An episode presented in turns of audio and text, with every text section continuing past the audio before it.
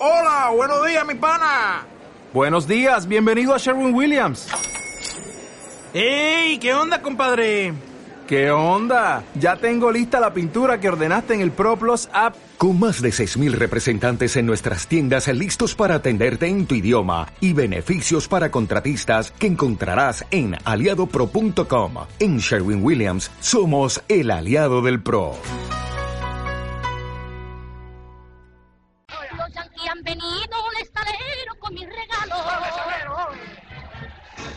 Las niñas bonitas van a obsequiarla con aeroplano. Con aeroplano de chorro libre que corta el aire. Y también rascacielos bien conservado en frígida aire. Americano, viene el pueblo republicano. Viva el camino, viva el pueblo con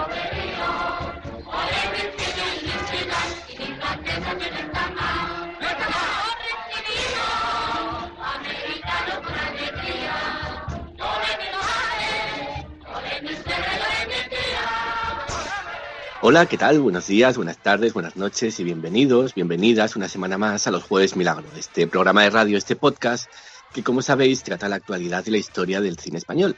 Y ya sabéis también que cada mes tenemos una cita mensual, una, una semana de, de cada mes dedicada a seguir la trayectoria de uno de nuestros directores más históricos de la historia del cine español, eh, como es Luis García Berlanga, que se cumple en este, en este año el centenario de su nacimiento. Y hoy es como una cosa por triplicado. Hoy hablamos en jueves en el programa Los Jueves Milagro de la película Los Jueves Milagro. Así que, que todo queda en casa, por así decirlo. Pero antes, como siempre, vamos a, a, empezar pues viajando, haciendo ese pequeñito viaje en el tiempo que hacemos siempre para daros un poco de contexto de qué es lo que estaba pasando en 1957, que es el año en el que se estrena precisamente Los Jueves Milagro. En ese año de 1957, el 25 de marzo, de marzo para, ser más exactos, se, se, firman los Tratados de Roma, que son el, antecedente o digamos la, el arranque de, la Comunidad eh, Económica Europea, lo que luego será la, Unión Europea, pasado el tiempo, y lo que luego en el futuro parece que no será nada, pero bueno, eso es, es otra historia y, y estamos eh, mirando un poco hacia el futuro, haciendo un poco de predicción. El 6 de julio, en un bar de Liverpool, eh, la banda de un chico eh, muy joven que se llama John Lennon toca unas canciones y ese chico, John Lennon, que forma parte de esa banda, conocerá a otro chico que estaba allí en ese mismo lugar escuchando esa banda que se llama Paul McCartney. De esa um, conjunción de aquella noche del 6 de julio en Liverpool, pues, pues surgirá eh, probablemente el grupo pop más, más importante de la historia de la música. El 24 de septiembre de este mismo año, de 1957, Ramón, es la inauguración del Camp Nou, nada más y nada menos. Tottenham es un clan. Es un clan, esto es. También eh, se pone en, en órbita, en, en, 1957, el primer satélite artificial, el Sputnik. También se pone posteriormente, ese mismo año, el Sputnik 2, con la perrita Laika dentro. Fue un momento de gran shock, ¿no? Porque se retransmitió la internacional desde el espacio a, a todo, a todo el planeta, cosa que, que al senador McCarthy y a su clan le haría muy, muy feliz. También el 23 de noviembre de 1957 se inicia la guerra de Ifni, que es la última guerra de, colonial de, de, de España, la última guerra de, no vamos a llamar imperio, digamos, lo que quedaba, ¿no? Los restos de, de, aquella España imperial. Si hablamos de nacimientos de 1957, es el nacimiento de, de Frank Miller, el dibujante de cómic, por ejemplo, de John Turturro, de Osama Bin Laden, de Sid Vicious, no sé por qué los tengo juntos a estos dos, de Francis McDormand, de Shake McGowan, el cantante de The Pogues, o de permitidme aquí que haga un pequeño, un pequeño recuerdo, una pequeña mirada hacia, hacia, hacia mi propia casa, es el año también de nacimiento de Manolo Preciado, uno de los entrenadores más recordados de la historia de, de mi club, de, del Sporting de Gijón. Eh, en lo que a fallecimientos se refiere, eh, fallece Humphrey Bogart, fallece Eric von Stroheim también, eh, Giuseppe Tomasi Lampedusa, el, autor de, del Gato Pardo, Luis B. Mayer o, Diego Rivera. Si hablamos de literatura, pues el año de, de que se publica Doctor Sivago, que además de, bueno, esta historia, esta novela tiene toda una historia detrás, se saca en un, en un documento eh, de la Unión Soviética de forma subrepticia, se publica en Occidente, luego le dan el premio Nobel a su autora, Boris Pasternak, rechaza, en fin, hay toda una historia detrás. Y es también el año de publicación de La rebelión del Atlas, de Ayn Rand, este libro que los liberales españoles no se han leído en su mayor parte. En lo que a deporte se refiere, eh, Juan Manuel Fangio, el, gran conductor automovilista argentino, gana su quinto campeonato nada menos de la Fórmula 1. El Real Madrid es otra vez, sí, eh, campeón de Europa, eh, al ganar por 2 a 0 a la Fiorentina. Y se juega la primera edición de la Liga de Baloncesto, que la gana, pues también, el Real Madrid.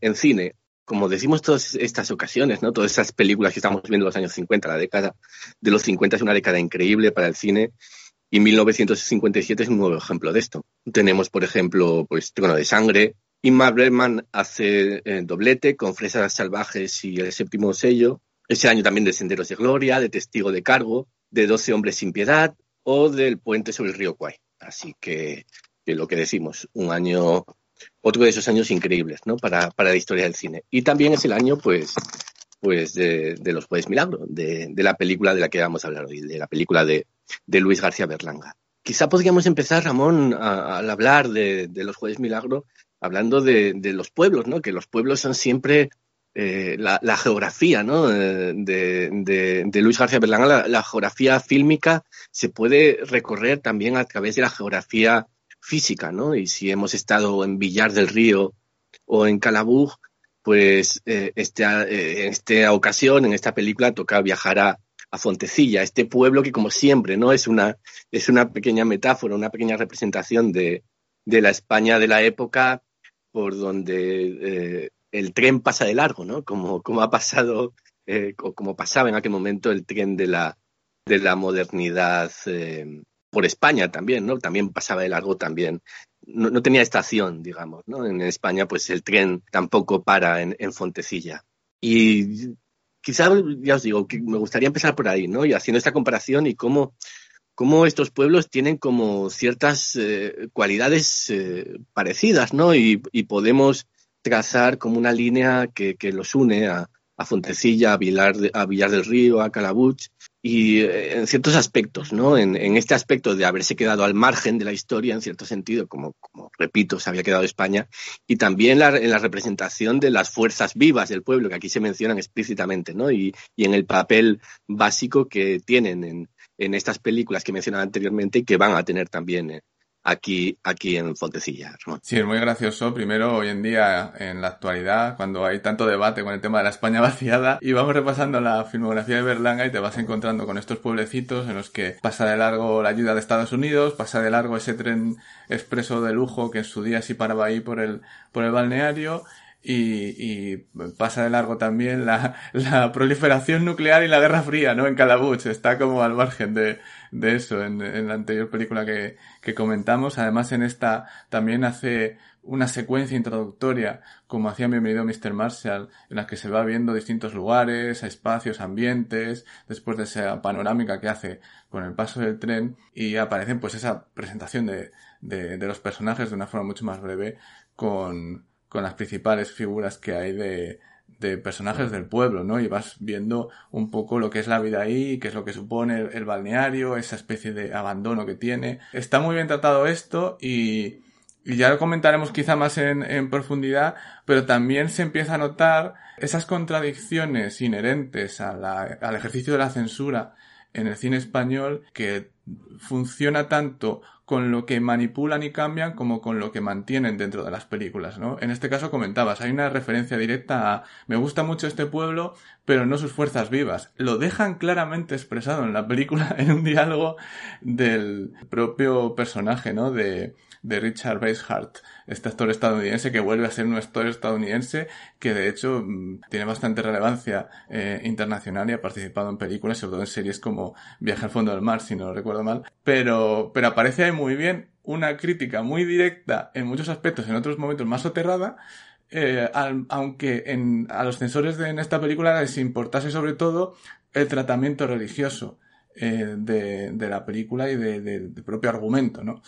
Pero vuelve a ser esto, vuelve a ser esto como una lucha entre la representación del pueblo literal y la metafórica que palpita por debajo y que, y que puede pasar desapercibida y puedes hablar de una película costumbrista, pero al mismo tiempo te das cuenta de que todo lo que está ahí está representando muchas otras cosas. Está señalando claramente a la realidad de los propios espectadores de, de la época, que es una de las señas de identidad de las películas de Berlanga, de Berlanga que estamos viendo eh, ya en las anteriores películas, desde, desde esa pareja feliz prácticamente, ¿no? Creo que, que es una constante y que, y que vuelve a crear otra vez un microuniverso aquí a través del pueblo y de sus personajes, pero eso, expandiéndolo más allá de lo que es la pantalla de cine y, y devolviendo la mirada al espectador de la época que tiene también situaciones pues como hay una pequeña referencia al nodo eh, muy divertida y, y, todo así, ¿no? Y el respeto de estos pequeños detalles que, que, hemos visto ya anteriormente. Luego quizá cuando, cuando desgranemos con más eh, atención o más detalle el, el, argumento de la película podemos hablar de,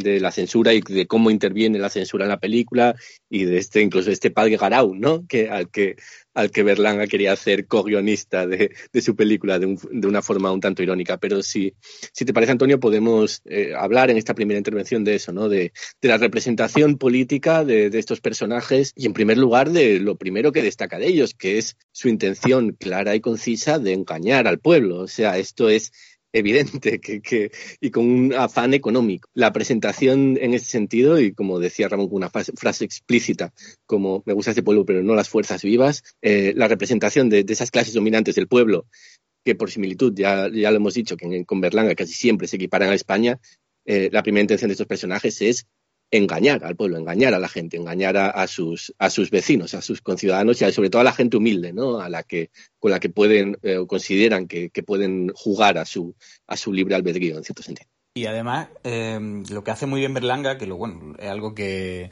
que ejecuta siempre y entiende muy bien a la perfección en, en estos microcosmos que crea en pequeñas localidades perdidas en, en el rural español, es esta idea de, de esta desconexión del mundo. Y el, este grupo de personajes, estas fuerzas vivas del pueblo, eh, ya se han quedado atrás. El tren ya no pasa por, por el pueblo, no lo pasa como, no pasa como antes, ya no hace parada en, en el balneario. Y la idea es atraer, ¿no? engañar a, al, al, turista de fuera para que vuelva a convertirse el pueblo en, en, un reclamo, que es algo que al final no dejaba de intentar perseguir el propio gobierno franquista, ¿no?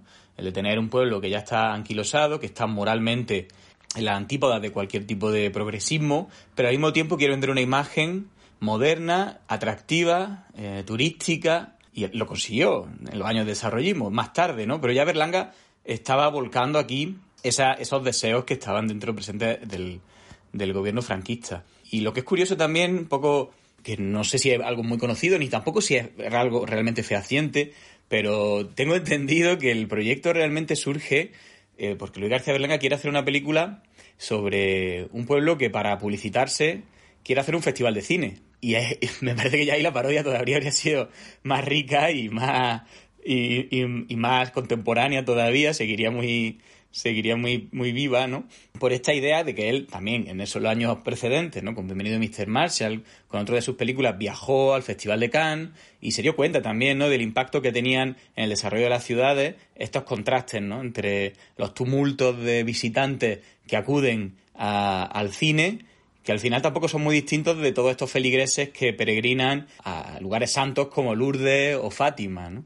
Eh, sé hasta qué punto este guion, esta idea de, un festival de cine llegó a salir adelante o llegó a estar muy avanzada, pero muy pronto, eh, por lo que se tiene en cuenta, el Berlanga ya lo, enfocó a, hecho de las apariciones marianas debido a unas anécdotas que les contaban en su casa, que les contaban su tía y su familia de las apariciones de una virgen en un pueblo valenciano que se llamaba Cuevas de Vinromá.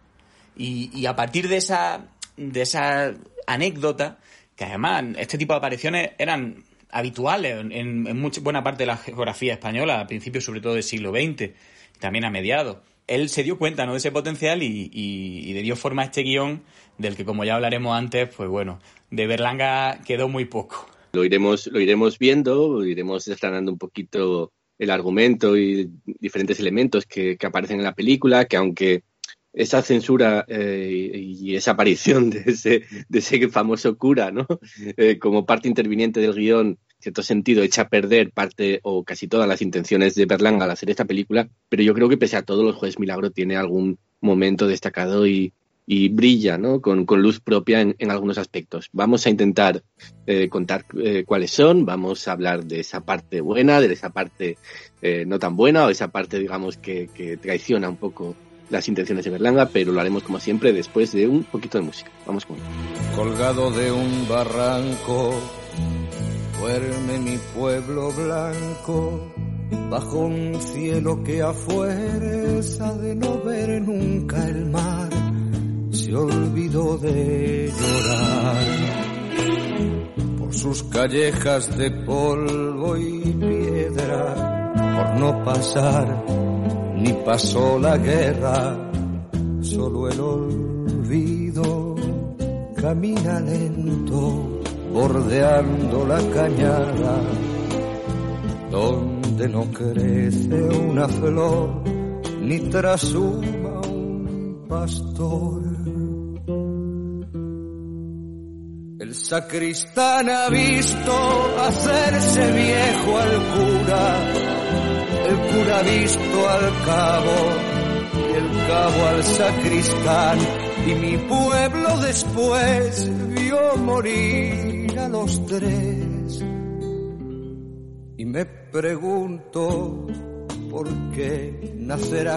Muy bien, pues como hablábamos antes de, la pausa, pues la película nos habla de este pueblo, ¿no? De Fontecilla, un pueblo donde ya el tren no para, donde su balneario ha dejado de ser la atracción turística que una vez fue, donde eh, los dorados, ¿no? De, su hotel, pues se ven carcomidos y se ven eh, ajados ya, ¿no? Es un país, es una ciudad, es un pueblo, perdón, bastante triste para intentar revivir ese pueblo casi fallecido. A estas fuerzas vivas que mencionábamos antes no se les ocurre nada mejor que fingir o hacer creer a la gente, en primer lugar, a los de su propio pueblo y en segundo lugar, eh, y por extensión, a, a los eh, turistas potenciales, que un milagro, una aparición divina, al igual que la de Fátima, pues ha sucedido en, en el pueblo. Es curioso cuando hablamos antes de esta, de esta visión a largo alcance ¿no? de, Luis García Berlanga, porque algo parecido pasaría pues 11 años después en, en, en Palmar de Troya, ¿no? esta, esta vecindad eh, cercana a Sevilla donde, donde algo así sucedería y con, y con consecuencias que van más allá de lo que es la propia película. Es, esta, es una de estas ocasiones en las que la realidad eh, supera la ficción. Pero bueno, volviendo a la película, estas fuerzas vivas no se les ocurre mejor que empezar o, ir a la parte más débil, ¿no? Para, transmitir ese engaño y para ello van a utilizar, para hacer como de correa transmisora de, la aparición de, este santo, de San Dimas, a Mauro, el de la estación, que es, digamos, entre comillas, lo que la gente solía llamar el tonto del pueblo, ¿no? Que lo interpreta un absolutamente genial. Tengo que quitarme una vez más eh, el sombrero que no llevo ante él un increíble actor como es, como es Manuel Alexandre. Y aquí en esta representación, Ramón, yo creo que está como el primer eh, punto importante de la película, ¿no? Porque hemos visto también en, anteriores films de, de, Berlanga cómo hacía esta pequeña burla del cine tradicional, ¿no? Español, de la representación imperial, la representación religiosa también.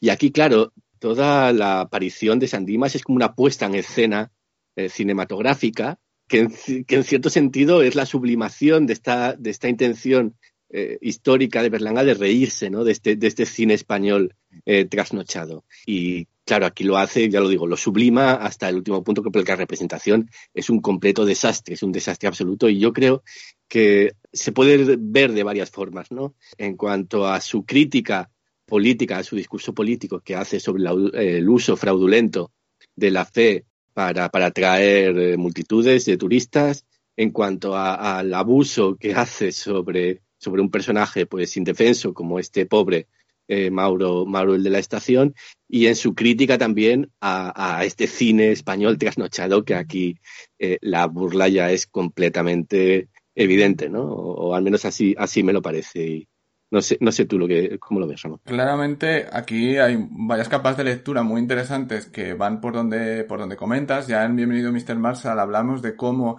había como una meta representación, ¿no? De ese cine folclórico y de esa forma de entender la representación de la cultura eh, española en, en, nuestra, en nuestra cultura de- de- del propio cine. Y aquí hace referencia a algo que era un fenómeno absolutamente eh, dirigido también por el régimen, que eran todas esas producciones religiosas, vidas de santos, películas de, relacionadas con, milagros. Eh, hacía poco se había estrenado Marcelino Pan y Vino de Las- de Ladislao Bagda. Era una cosa muy recurrente en el cine español. Y claro, cuando ves esa representación, esa escenificación absolutamente patética, que parece, parece una representación de obra de teatro de un colegio, evidentemente está soltando por ahí una clara idea de farsa y de que se está riendo de la propia idea de representación, de la propia idea de ese discurso de- del milagro y de las apariciones de los santos a dos niveles, a nivel eh, también de la cultura popular y al- en la propia idea ¿no? de, de- de cómo, de la película, de cómo se, se puede escenificar esto y aprovecharse de, de la gente pues menos perspicaz y sobre todo más fervorosa, más humilde, que no tiene quizá instrumentos para poder eh, analizar qué es eso que se le presenta delante, de repente una noche con fuegos artificiales, un par de focos y un señor disfrazado y de repente tienes a un santo eh, apareciéndose en tu pueblo y, dándote un discurso y diciéndote que el agua de su, de su pueblo pues es milagrosa, ¿no? Pero sí, conecta además muy bien con esa primera secuencia de esa pareja feliz riéndose de, de ese cine histórico anquilosado español y por otro lado eh, del cine religioso, de, de esa representación también eh, de, de una idea de, del fervor religioso en España que estaba pues muy construida sobre las necesidades y, y las, los intereses ¿no? de, de los propios poderes. Creo que ahí realmente es la parte como más descaradamente satírica, sardónica, la más sin ningún tipo de, de vergüenza alguna, y es probablemente la que más acertadamente pega un golpe contra, contra todo aquello que realmente está criticando la película. Y ya es, la, es esa primera secuencia realmente, que es un, absoluto despropósito y que, y con, con esa mirada de, de Manuel Alexandre y de cómo se posiciona ahí con los brazos en cruz luego, eh, esperando al santo, pues ya está diciendo bastante mucho más de lo que podría parecer eh, bajo la superficie, ¿no? Sí diría que es muy curioso cómo esta película, a pesar de que sí se basa en esta idea de, la falsificación, de la aparición de un santo y cómo lo hace al principio, pero como que va, como va evolucionando tanto, luego va buscando distintos aspectos económicos, industriales, sociales, políticos alrededor de los mismos fenómenos, ¿no? Que, y que todo surja además de haberse encontrado con la aparición de la Virgen eh, de Fátima en un periódico que aparece ahí de, del año 1917 porque está repasando todavía eh, alguien las noticias de, de, la guerra civil, de la guerra civil, de la Primera Guerra Mundial, que dura mucho, ¿no? En sus palabras. Esta conexión me parece, me parece que tiene mucho más de las intenciones originales que podría haber en la película sobre, sobre esa ambigüedad de la, no tanto de la existencia de este tipo de fenómenos, sino sobre la representación y sobre el abuso que sobre estos, eh, eh, estos hechos y, de, la, de las creencias populares hacen uso los, los poderes políticos más que otra cosa. Yo creo que también es acertada la comparación con, con respecto a, Bienvenido Mr. Marshall, ¿no? Y, y, de hecho hay algunas escenas, Antonio, cuando, cuando sale todo el pueblo a, a contemplar el, milagro, donde parece casi la misma película, ¿no? Y con esos carteles, eh, Viva Fontecilla y Lora Sandimas, ¿no? Y, y, claro, yo, aquí hay, hay una cosa interesante, a, a mí me lo parece al menos, que es que al igual que Berlanga siempre eh, es tierno con los individuos y sobre todo con los individuos más desprotegidos, como, como este personaje de, de, Mauro al que da vida, nunca mejor dicho, Manuel Alexandre, pero sí es muy mordaz con, con, el colectivo, ¿no? Y yo creo que aquí hay otro, incluso, otro nivel de lectura incluso más que podemos superponer a todos los que hemos dicho anteriormente, que es la, la, inacción del pueblo o, cómo el pueblo se ve con la única capacidad de esperar milagros. Y, al final, San Dimas eh, o el plan Marshall es exactamente lo mismo. Y por eso yo creo que, que, que Berlanga lo representa igual sobre la, pantalla. O sea, es un pueblo que es incapaz de hacer nada por sí mismo y que está siempre esperando que un milagro venga, venga a salvarle por, por, esa inacción ¿no? y por esa incapacidad también de, de las eh, fuerzas dominantes o las, o las fuerzas del vi, vivas del pueblo. Y yo creo que ahí hay un vínculo visual, pero que está justificado por, por un vínculo discursivo, ¿no? Que, que son las dos, los dos puentes que unen estas, estas dos películas. Sí, las similitudes están ahí, muy presentes. De hecho, eh, esta secuencia de todo el pueblo eh, de, romería, vestido de gala para la ocasión, para presenciar el milagro, que termina siendo un fiasco y que está en, en el mitad del metraje, realmente Berlanga la tenía planteada como su clímax final de la película. Eh, solo que desde la censura le invitaron a, a, a, cambiar ¿no? por completo el enfoque de la película, a introducir a, al personaje de, de San Dimas, de este Richard Basehart. Eh, claro, dieron forma a una película completamente distinta. Pero sí que están muy ligadas, ¿no? Eh, tanto Bienvenido Mr. Marshall como también diría Calabuch.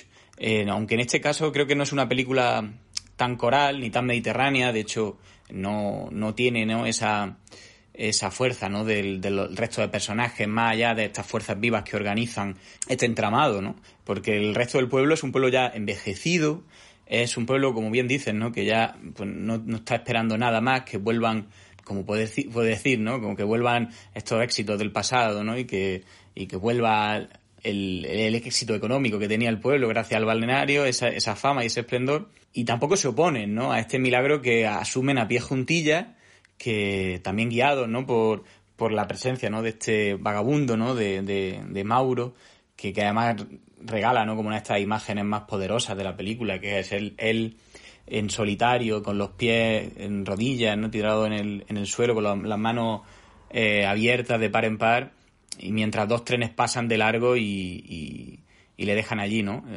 Sin, sin, sin, a la espera de un milagro. ¿no? Esa, esa imagen que imagino que la cabeza de Berlanga sería la imagen final de la película y que representaría a la perfección ¿no? ese, ese país que ha sido abandonado ¿no? y que no, que no cuenta con una ayuda exterior deseada y que tampoco tiene una fuerza ¿no?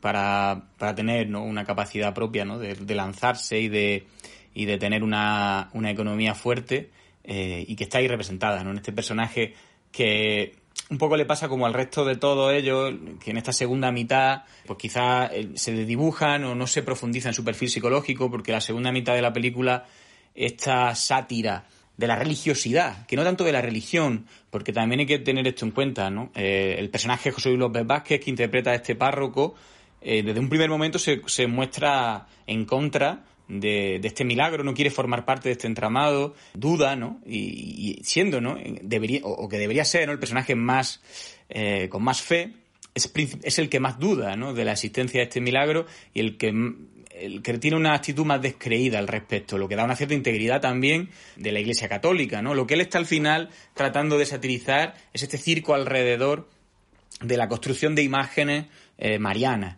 y de, y de esas peregrinaciones que se producían alrededor de la península y de cómo el cine también no deja de ser una máquina de reproducción de este tipo de imágenes y tiene ese poder.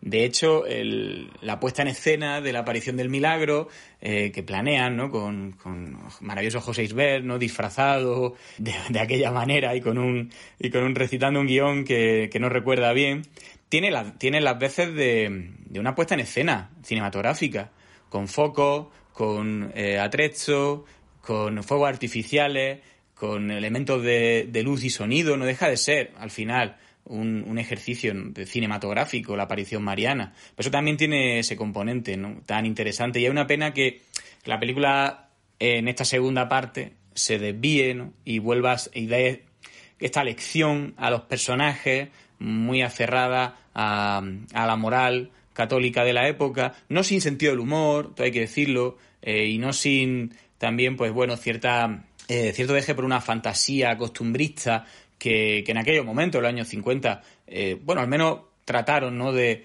de salir un poco de la monotonía al cine más gris del franquismo o a este cine folclórico, que como ya hablábamos en nuestro primer programa, ¿no? Hablando de que era un, una gran crítica al cine de la época, un cine que no mostraba la realidad tenía ese aire neorrealista, la, la, ópera prima de Bardem y Berlanga, un aire neorrealista que siguió muy presente en Bienvenido Mr. Marshall, que también estaba muy presente en Calabuch y que también, en cierto modo, se puede encontrar en Los Jueves Milagro, aunque ya muchísimo menos, muchísimo, muchísimo más filtrado, ¿no? Al final por, por los condicionantes del guion, pero que existe esta idea de retratar una cierta realidad social. Y en este caso concreto, creo que, pese a que todo el guion eh, acabe, acabe llevando ¿no? a, a que esta farsa se tenga su lección de cara no solo a los personajes, que algunos de ellos, bueno, sufren enfermedades y, ven en sí mismos no los milagros, sino también de cara a un espectador para el que hay que prácticamente recordarle que hay algunos temas que son tabú, que es mejor no tocarlos y que la fe de cada uno y dejarla donde toque y nada más, ¿no? De hecho, bueno, la película cuando se estrenó en el, en el Cine Capitol de Madrid, un año después de su estreno en Italia, por cierto, esta coproducción italiana, que además una productora, Ariel Producciones, muy muy afín al Opus Dei, que también fue la que propuso no tanta y tanta elaboraciones del guion. Su estreno apenas duró 10 días en sala y se recuerda como uno de los mayores fracasos de la carrera de Berlanga. No tanto porque recibiera, recibiera malas críticas, sino porque era una película incómoda a la hora de posicionarse de cara a la prensa cinematográfica. Porque, claro, por un lado está muy clara la carga satírica que quiere imprimir Berlanga y por otro lado está esta, esta lección moral. Y, pero en ningún momento, claro, la película tensa ninguno de estos dos polos, aunque por, por, una cuestión lógica, si la segunda mitad, que es con la que concluye la película, es la más afín al ideario del régimen, podríamos pensar ¿no? que, que es también eh, la que termina dominando el discurso, pero creo que ahí hay grieta a lo largo de todo el metraje, eso también lo hace muy interesante, que no es una película que fácilmente podamos decir que es apología de la moral de la época de la, de la religiosidad, ni tampoco podemos hablar de ella como una crítica feroz Uh, ni siquiera desde un primer momento, ¿no? Y eso creo que hace que la película siga eh, siendo incómoda y siga siendo interesante, y pese a que sea, ¿no? La película que, que la censura eh, permitió que fuera, siguen estando ahí los rastros de, algunos de los rastros de, de Berlanga, que, merece la pena, ¿no? Que sigamos comentándolo. Yo creo que es muy atinado lo que comentas, ¿no? De, la diferencia eh, básica de, esta película y que yo creo que hay que tener muy en cuenta de que no es eh, como tal una crítica religiosa, ¿no? Es una crítica al uso comercial de lo religioso, ¿no? Son dos conceptos diferentes. Eh, evidentemente, eh, esto se diluye en, en, la segunda parte de la película, pero yo creo que la primera, este discurso queda claro, ¿no? Que, una cosa es el sentimiento religioso que puede tener cualquier persona y otra cosa es el, uso económico, comercial, mercantil que se puede hacer de esa religión, ¿no? Y que el propio Jesucristo condenaba cuando, expulsa a los, a los mercaderes del, templo en, de, Jerusalén. Entonces, yo, creo que, esto es evidente. Pero bueno, si os parece, vamos a, a meternos un poco en esta segunda parte de la película, que a mí yo no, yo no sé, pero quizá estéis de acuerdo, quizá no, es como muy francapriana, ¿no? Muy, muy qué bello es vivir. Lo que pasa es que, claro, en Frank Capra se nota que estas cosas las hace con, con plena convicción de lo que hace. Es un cineasta muy directo en cuanto al, uso de, de, su catolicismo ¿no? y, de, la religión. Y en cambio, Berlanga parece evidente que, que lo hace pues por lo que lo tiene que hacer, que es que es empujado por, por la censura y por la aparición de este padre al que mencionábamos antes, este padre Garau, que, trastoca el, el, guion de la película hasta el punto de que Luis García Berlanga quiere hacerle co-guionista de la película en un gesto eh, de entre enfado e, e ironía, ¿no? Pero, pero como digo, la aparición de este, de este Martino, de, luego se descubrirá como, como el propio Sandimas, este Richard Basehart, llama la atención, ¿no? Por, por diferentes aspectos. También eh, yo creo que es importante señalar que se nota que, es un, que no es un actor español. No en cuanto al físico, que también, pero en cuanto a la gesticulación y a, a la forma de actuar, aunque no está mal, pero digamos que se nota en su propia gesticulación y sobre todo con actores que, que son muy españoles, como, como Isbert, Alexandre, toda la clave habitual de Berlanga, se nota en su gesticulación que es otra cosa, ¿no? Quizá esto mm, se podría, podría venir determinado por, por su naturaleza divina, ¿no? Pero yo creo que no, que extraña mucho, ¿no? Y que es como un pegote así puesto en la película que a mí, por lo menos, me, me, me extraña y, y o, o, que me llama la atención, o que me, me, produce ese sentimiento de, extrañamiento. No sé, no sé a vosotros. Y yo quizá en estos dos detalles, en este espíritu francapriano de, de la película, que Berlanga en el fondo es algo eh, por un en cierto sentido cercano, pero también muy alejado a, esta inocencia de, Frank Capra.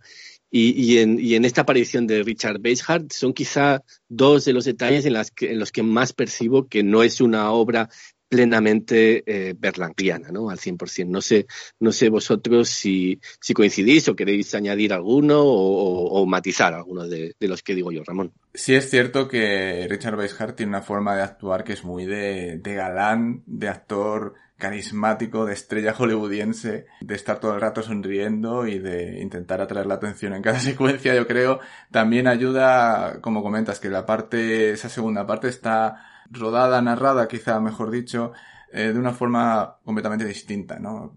Que a mí me recordaba también a otras películas de timadores y cosas por el estilo, yo que sé, Los tramposos de Pedro Bazaga, me estaba acordando de esa película con, con Tony LeBlanc, eh, aunque no tenga nada que ver, pero sí que intenta, parece que intenta camuflar con ese ritmo que tiene de narrativo eh, absolutamente desbordante por momentos, que es muy vertiginoso, eh, que te deja llevar por completo por lo que está pasando, parece que, que, intentan ocultar este cambio, este cambio bastante radical en muchos aspectos que tiene la película cuando aparece su personaje.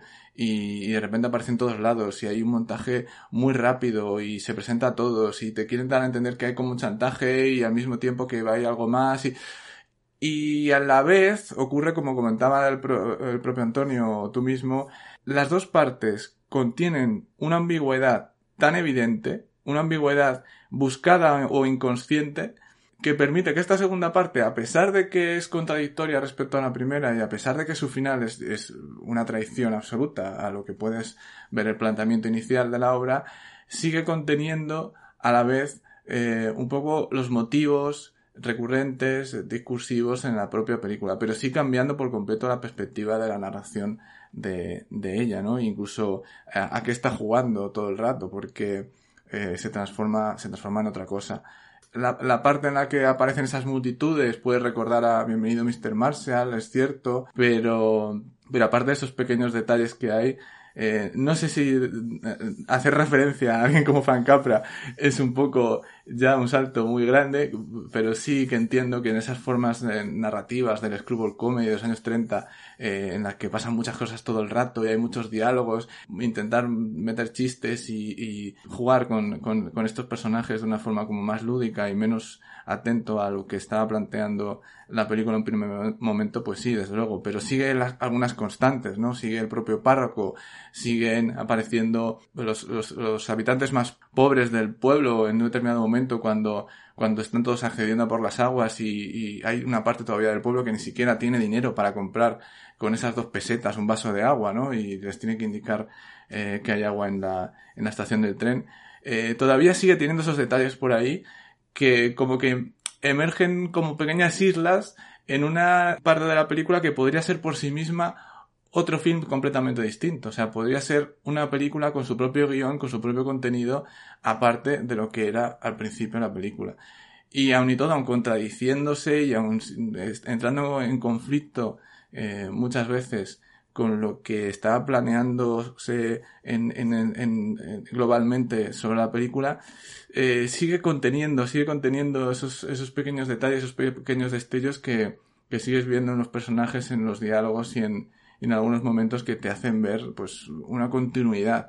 Ya digo, a mí me suele pasar con esta película que esta segunda parte te, me, me dejo llevar por completo por todos estos elementos, pero cuando llega al final es cuando realmente eh, tú como espectador eres más consciente de que, de que todo ese juego eh, de, con la identidad, con la ambigüedad del personaje, tiene poco que ver con lo que estabas viendo al principio, ¿no? Y, y hay un contraste con, constante eh, con esas ideas de unos de otros, de, de esas secuencias añadidas, secuencias quitadas y, y con las imposiciones externas, ¿no? Pero bueno, sí que es verdad, sí que es verdad en el fondo que el personaje es todo lo opuesto a lo que vimos en Calabuch, donde un personaje, de un actor eh, de carácter interpretaba un personaje que se mimetizaba perfectamente con el resto del reparto y aquí él quiere destacar. O sea, es lo que me quedo yo cuando veo a Richard Weishart en, en esta película. También eh, quería mencionar otra cosa de, del final de la película, eh, Antonio, que es, y es algo que hemos ido viendo paulatinamente en las diferentes películas que hemos ido analizando hasta ahora de Luis García Berlanga, que es este final amargo que hay en casi todas sus películas. Eh, lo hemos comentado con Calabuch, lo hemos comentado con Bienvenido Mr. Marshall, incluso con Novio a la Vista. Con esa pareja feliz, como el momento final realmente del, cine de Berlanga es un momento en el que las ilusiones que los personajes han tenido en un momento dado se rompen, ¿no? Eh, hay un momento de clímax y el final siempre es algo que hemos ido descubriendo al, al, ver todas las películas seguidas.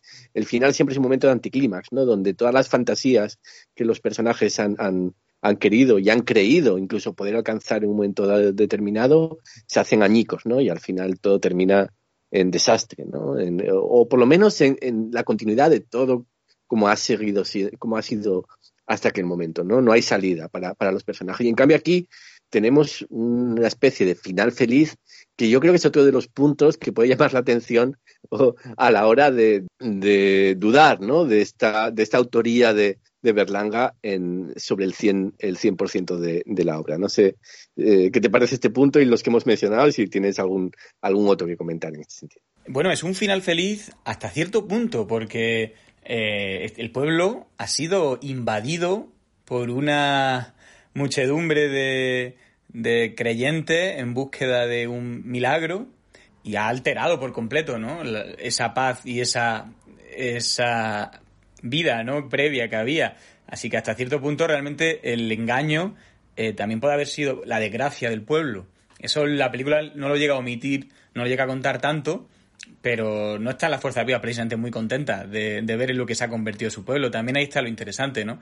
En esa visión, ¿no? De, igual que Bienvenido Mr. Marshall, cuando lleguen los americanos, ¿no? Y dejen aquí su dinero, y luego se van de largo y el pueblo puede seguir viviendo porque ha seguido viviendo como ha estado viviendo antes, pese a que tenga esa desesperanza de fondo. En cambio aquí, eh, no, no, aquí el milagro sucede de verdad y igual es peor de lo que imaginaba, ¿no? Yo creo que aquí la película también tiene esa incomodidad, que claro, cuando quieres imponer una visión y un dogma y, y no entras dentro de las dobleces que estás planteando, pues también estás dejando muchos cabos sueltos, que evidentemente el guion eh, los deja, ¿no? No sabemos hasta qué punto el guion eh, es más obra, ¿no? De, de este, de este co-guionista Antonio Garau, ¿no? que, no llegó a firmar ni a figurar los créditos o del propio Berlanga, pero es cierto que ya en las anteriores películas de Berlanga ya veíamos este desequilibrio en el tercer acto, ¿no? Cuando eh, normalmente este personaje desde fuera que llega al pueblo con promesas de cambio, eh, luego no se ven cumplidas y, ahí, la propia película tampoco es capaz de cumplir sus promesas en muchos tramos y entra en momentos de ritmo mucho más acelerado, más torpe o en bajones de ritmo eh, y le pasaba, ¿no? Pasaba en, en, Novio a la Vista, pasaba en Calabuch y pasaba en Bienvenido Mr. Marshall de otra manera, de una manera mucho más acertada cuando la película se convierte en este popurrí de género cinematográfico, saltándose cualquier lógica argumental, una búsqueda deliberada, ¿no? Del, del humor absurdo, que es lo que hace que haya sobrevivido y que haya tenido el éxito y que sea la obra maestra que es, el hecho de saltarse esas convenciones narrativas. Y aquí, claro, también pasa, ¿no? Porque el personaje que viene con estas promesas de cambio que es el personaje interpretado por Richard Basehart, al que entró y formó parte del, elenco de la película, precisamente porque estaba casado con Valentina Cortese, que había actuado en Calabuch, y esta sucesión de hechos no llevaron a que, a que Berlanga eh, le contratara.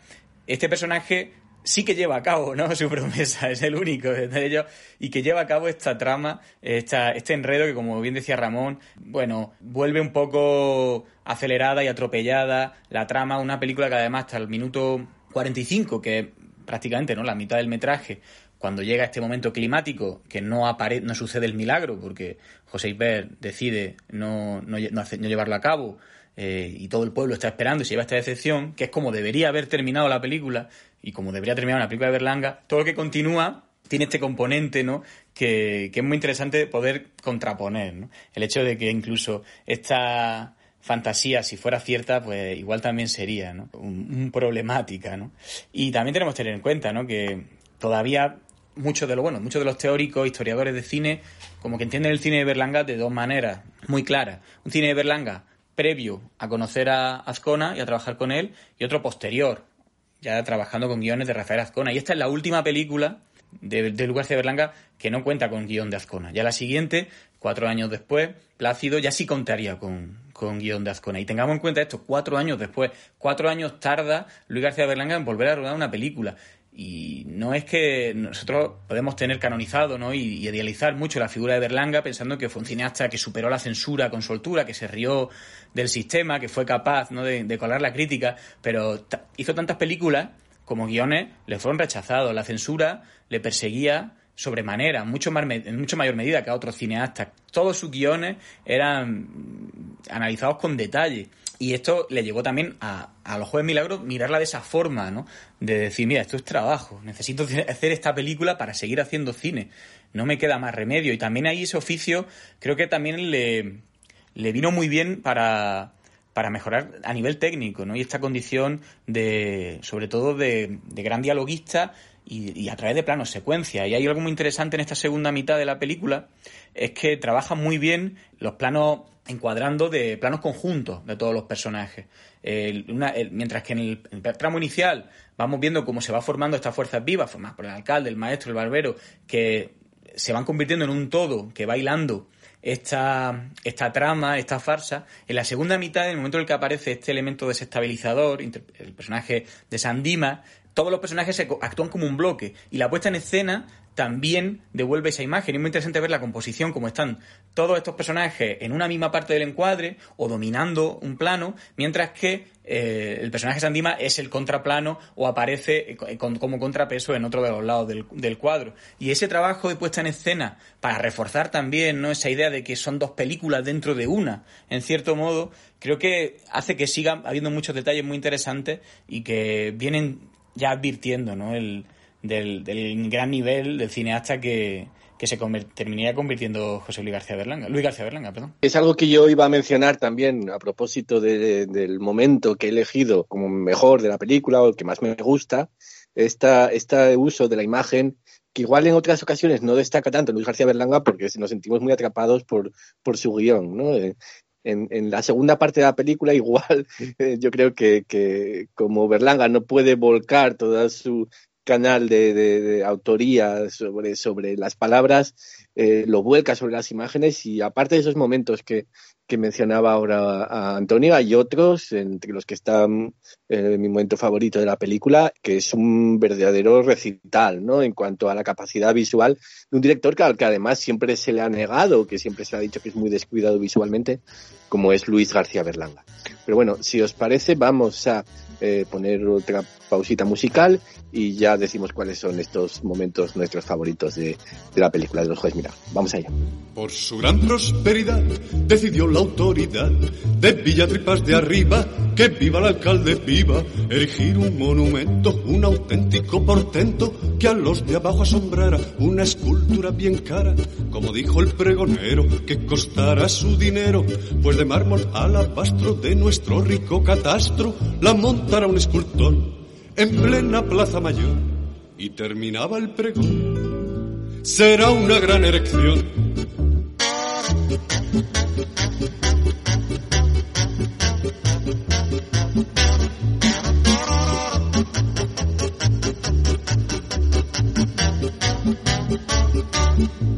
Se gastó mucha saliva en Villatripas de arriba. La cosa de la estatua y había gran emoción cuando la inauguración. La alcaldesa con premura corrió el velo a la escultura y apareció ante la villa la supuesta maravilla, saliendo de entre las aguas sin siquiera una cena. Muy bien, pues voy a, voy a empezar yo, si, si os parece, diciendo cuál es mi, mi momento favorito, el que más me gusta, el que quiero destacar aquí, ¿no? Por, por, por los motivos que sean de, de los Jueves Milagro. Y, y está curiosamente en la segunda parte de, la película, ¿no? Y cómo, y lo que decíamos antes de, de la pausa, en cómo el uso que, o la fuerza visual que, que imprime a sus planos en esa segunda parte, en muchos casos Luis García Berlanga. Y para mí el, el momento que mejor representa esta, esta imaginería visual de, de Berlanga es el momento en el que todo el pueblo va hacia la manga de la estación, ¿no? Donde, donde vive este hombre, Mauro Manuel Alexandre. ¿Y cómo lo retrata Berlanga? O sea, eh, además que Berlanga lo conocemos, es más bien un hombre de, de, planos largos, planos secuencia, aunque aquí el, el, el montaje eh, en esta segunda parte es mucho más fragmentado, pero aquí lo es especialmente. O sea, parece casi, eh, no sé, Dobzenko o, o Bertov. O sea, y aparte con, con ángulos aberrantes, utilizando, utilizando contrapicados y, y, cómo representa la, fuerza ¿no?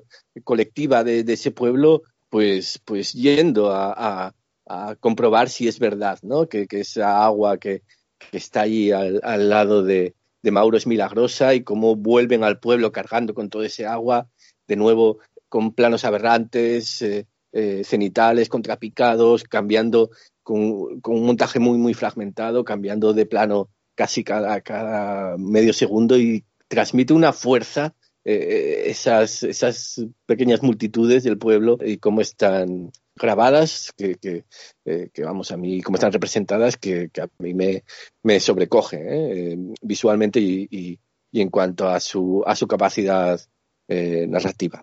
Ramón, si quieres, elige tú cuál es tu, tu momento favorito. En homenaje a, Capra diré que el momento en el que Mauro está corriendo por el pueblo gritando que ha visto a Sandimas sí, sí, que parece una película de Capra y es un momento muy bueno de la película, ¿no? Cuando está entrando en las casas, avisando al párroco, intentando hacer que le, que le hagan caso y nadie le hace caso. O sea, podía haber visto, podía haber visto al mismísimo Francisco Franco y, y le hubieran pasado de él por completo al ser un, un paria dentro del propio pueblo. Pero hay dos momentos que me gustan mucho, que están relacionados con Pepe Isbert, lo siento, tengo una debilidad especial por él. Uno en el que está viendo el nodo con su, con su mujer al lado y salen unas mujeres estupendas en bañador y él sonríe cuando le mira a su mujer eh, pone el semblante serio y cuando cambia a la Semana Santa en Elche se le acaba ya por completo la felicidad eh, y que ¿Qué tanto se puede decir con tan pocos segundos de, de, metraje, verdad? Y luego el otro momento cuando están como en ese desafío constante con Martino y les dice que pueden hacer, que puede hacer muchas cosas y le quiere demostrar lo que puede hacer y dice que le puede hacer un filántropo y pregunta qué es un filántropo eh, puede dar su, que puede dar su dinero a los demás. Y empieza a gritar y a hacerse eh, un auténtico drama diciendo filántropo no, filántropo no, patinador sobre hielo, lo que queráis, pero filántropo no, socorro, mi dinero. Me parece eh, probablemente el momento más gracioso de toda la película y cada vez que lo veo es que, que no puedo parar de reírme porque me parece, es, es Pepis en, en, en, at its best, ¿no? Es como lo mejor de Pepis Bird en una sola escena rodeado por todos esos compañeros de reparto que están haciendo ahí como una especie de, de contención de, de esa, de ese, de ese drama, ¿no? Que está generando en él la posibilidad de, de deshacerse de su dinero, eh, que guarda incluso para no pagar las deudas a sus, a sus amigos. Yo creo que siempre que hay una película en la que sale José Isbert, elegimos como favorito a alguno de nosotros un momento en el que sale José Isbert. O sea, es imposible. Es tal eh, su capacidad de atracción, ¿no? Que es como, como un agujero negro, ¿no? De que no se escapa nada él. Siempre, siempre eh, protagoniza los, los mejores momentos de, cada película. Y, y, ya digo, de todos los que hemos hecho, yo creo que en ninguna película en la que salga José Isbert eh, hemos seleccionado algún momento eh, en el que no estaba José Isbert. O al final siempre, siempre sale, sí o sí. Antonio, ¿cuál es tu, tu plano, tu secuencia favorita de, de los jueves? Mira hay un montón de, de, diálogos geniales, la película está trufada ¿no? de este tipo de ocurrencias. Eh, pienso en aquella cuando venden este agua bendita y la van a probar estos dos aristócratas venidos a menos y la prueban y dice, va, va a saber lo mismo pero cuesta cinco pesetas. Y vienen los otros y para dárselas no les dicen eso de, ay, pruébala, pruébala, que sabe, sabe diferente. Y, al, y, les crean esa mentira. Eh, creo que de, define bastante ¿no? a la sociedad eh, de la época. Y me encanta esa subtrama ¿no? de la abuela y, el nieto, ¿no? Siempre, no hagas esto, no hagas lo otro. Y luego al fin, el milagro es tan sencillo como, mira, anda, mójate, acércate al agua, no pasa nada, si te manchas. Eso me, ese tipo de detalles me gustan, me gustan muchísimo. Pero mi momento favorito de la película es una imagen, es un plano que durará un par de segundos pero que de nuevo tiene una fuerza visual y que se queda como, no sé, guardado en mi subconsciente, que creo que también tiene unas connotaciones religiosas y muy simbólicas, y que también habla ¿no? de, de, esta, de esta visión ¿no? de la religiosidad que decíamos que tenía la película, que, que es, es, bastante interesante porque no se trata simplemente ¿no? de, de una sátira de la, de la religión ni de la religiosidad, sino de, de todo el circo alrededor de ella. Y es esta imagen eh, de la cucaracha en la pierna de Pepisver. Evidentemente, Pepisver siempre de nuevo. De ese plano, de esa cucaracha trepando por su pierna, ¿no? Como trepa la mentira, como trepa la falsedad, como trepa la avaricia, me parece tan fuerte y me parece que tan esclarecedora de- del discurso de que tiene la película y del mensaje que tiene ahí, de cómo el mal, cómo el poder se corrompe ¿no? y, lo hace a través de los buenos sentimientos de los demás. Es, tremendo. El, el, valor de ese plano, porque es un inserto, es un inserto que no tendrá una duración de más de esos tres segundos, tres, cuatro segundos. Y ahí creo, a mi modo de ver, que se encuentra todo lo que Berlanga quería decir y probablemente no pudo. Muy bien, pues, pues nada, una vez más, José Isbert, ya lo digo que, que es, eh, infalible en este sentido ¿eh? y, y bien merecido, eh, bien merecido, de forma, de forma bien merecida además. Bueno, pues, pues nada más. eh, hasta aquí este programa de los jueves milagro, en los jueves milagro, grabado en un eh, o emitido en, en, en un jueves. Eh, Nosotros vamos a seguir durante todo el mes con los programas tradicionales de este podcast y eh, el mes que viene pues toca hablar quizá de una de las de las mejores películas de, de, de Berlanga y de, y de la historia del cine español como es Plácido. Pero bueno eh, como digo eso será para en el mes de, en el mes de junio os convocamos allí y mientras tanto nada os deseamos que paséis unas unas felices días hasta luego adiós En el cerro de la iguana, montaña dentro de las Segovias, se vio un resplandor extraño como una aurora de medianoche. Los maizales se prendieron, los quiebraplatas se estremecieron. Llovió luz por Moyogalpa, por Tepaneca y por Chichigalpa. Cristo ya nació en Palacagüina, de Chepe pavón pavón y una tal María, ella va a planchar muy humildemente la ropa que goza la mujer hermosa del terrateniente.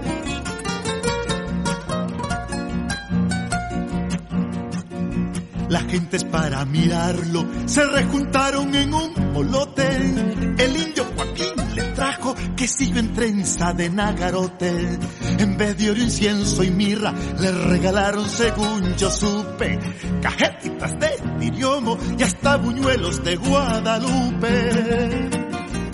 Cristo ya nació en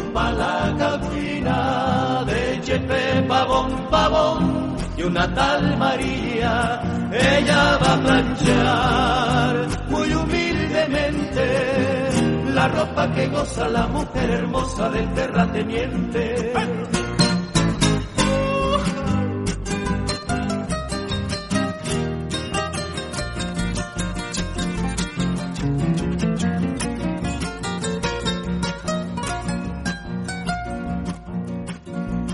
El pobre jornalero se me catella todito el día. Lo tiene con reumatismo el tequio de la carpintería. María sueña que el hijo, igual que el tata, sea carpintero. Pero el cipotillo piensa, mañana quiero ser guerrillero. Cristo ya nació en Palacagüina, de Chepe pavón pavón y una tal María, ella va a planchar muy humildemente la ropa que goza la mujer hermosa del terrateniente. Cristo ya nació en Palacagüina, de Chepe pavón pavón y una tal María, ella va a planchar muy humildemente la ropa que goza la mujer hermosa del terrateniente, la ropa que goza la mujer hermosa del terrateniente, del terrateniente, del terrateniente.